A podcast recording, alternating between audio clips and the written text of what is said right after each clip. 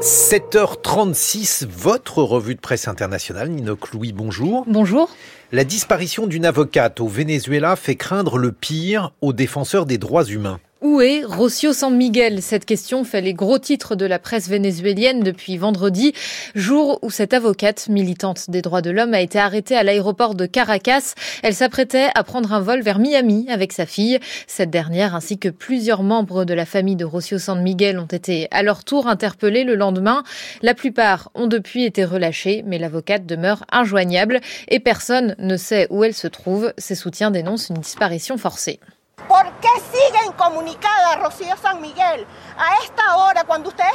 Pourquoi Rocio San Miguel est-elle toujours injoignable demande Lexis Rendon, militante pour les droits humains sur AP News. Ça fait maintenant plus de cinq jours qu'elle n'a pu communiquer avec aucun d'entre nous, ni avec son représentant légal. Ce n'est pas une procédure réglementaire. Rocio San Miguel ne peut pas être accusé de terroriste sans avoir eu droit à un procès équitable. L'avocate est aussi accusée de trahison et de complot euh, contre Nicolas Maduro, rapporte la BBC. Directrice de l'ONG Contrôle Ciudadano, Rocio San Miguel est en réalité l'une des voix publiques les plus réputées du monde militaire vénézuélien, lit-on dans El País.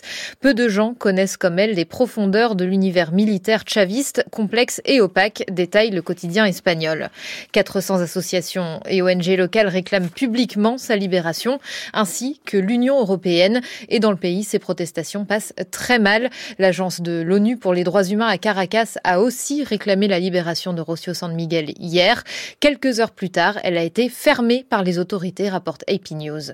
Une mauvaise nouvelle, analyse Effecto Cocuyo, l'absence d'assistance technique en matière de droits de l'homme affectera gravement la situation de la population, surtout en pleine année électorale, craignent les militants cités par ce média vénézuélien.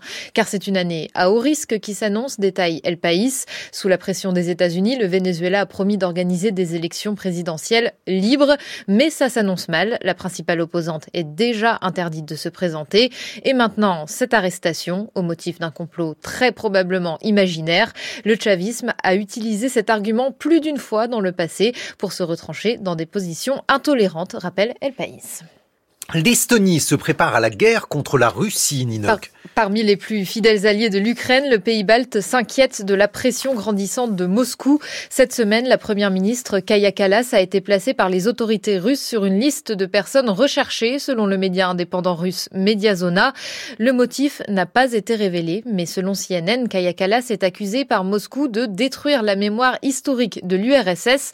Elle s'est en effet prononcée en faveur de la destruction d'un monument soviétique situé dans la ville frontalière de Narva, rappelle le Moscow Times.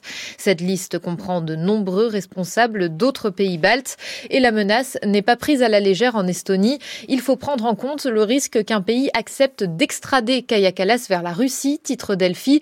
C'est une intimidation de la part de la Russie et nous devons la prendre au sérieux, a aussi déclaré aux médias estoniens le ministre des Affaires étrangères. Car cette annonce tombe au moment où l'OTAN semble menacée, ses membres européens s'inquiètent de plus en plus de l'impact des élections américaine sur son avenir, analyse AP News. Vladimir Poutine y voit donc un moyen de pression et l'Estonie y est sensible. Son gouvernement se prépare à une attaque de la Russie contre son territoire d'ici trois ou quatre ans, comme le rapporte le New York Times. Dans ce cas, nous n'aurions que six jours de carburant devant nous, s'inquiète un expert auprès d'Esti Express. Le pays aurait déjà commencé à faire des réserves d'essence et de gasoil, rapporte le quotidien estonien. Et puis enfin, les côtes paradisiaques de Trinité-Tobago sont polluées par une marée les images de l'avant-après relayées par le Guardian sont atterrantes. Des plages de sable blanc de Tobago dans les Caraïbes, recouvertes d'une épaisse couche d'hydrocarbures sur une quinzaine de kilomètres. Que s'est-il passé Le 7 février, les premières nappes de pétrole arrivent près des côtes. Leur origine est rapidement identifiée, raconte CBS News. Elles sortent d'une barge retournée. Les autorités ont découvert que ce navire, le Gulf Stream, a été remorqué quelques jours plus tôt vers le Guyana par un bateau à moteur inconnu. Une enquête est en cours pour identifier les propriétaires des deux bateaux, rapporte le Trinidad and Tobago Newsday. L'état d'urgence a été déclaré dans le pays. Cette marée noire est une catastrophe écologique et économique pour l'archipel d'Amérique centrale. Le prix du poisson risque de beaucoup augmenter dans les prochains jours, alerte encore le Trinidad and Tobago News, car de nombreux pêcheurs ne peuvent plus sortir en mer. En attendant les conclusions de l'enquête, plusieurs milliers d'habitants se sont portés volontaires pour commencer à nettoyer la plage et les côtes.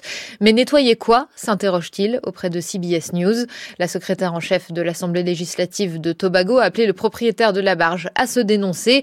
Nous devons savoir ce que vous transportiez afin de savoir dans quoi nous avons marché, dans quoi nous avons nagé et ce que nous avons essayé de nettoyer de nos côtes. Merci Ninoc Louis pour euh, cette revue de presse internationale. Dans quelques instants, nous serons en compagnie d'une grande voix afro-américaine, Tanisi Coates.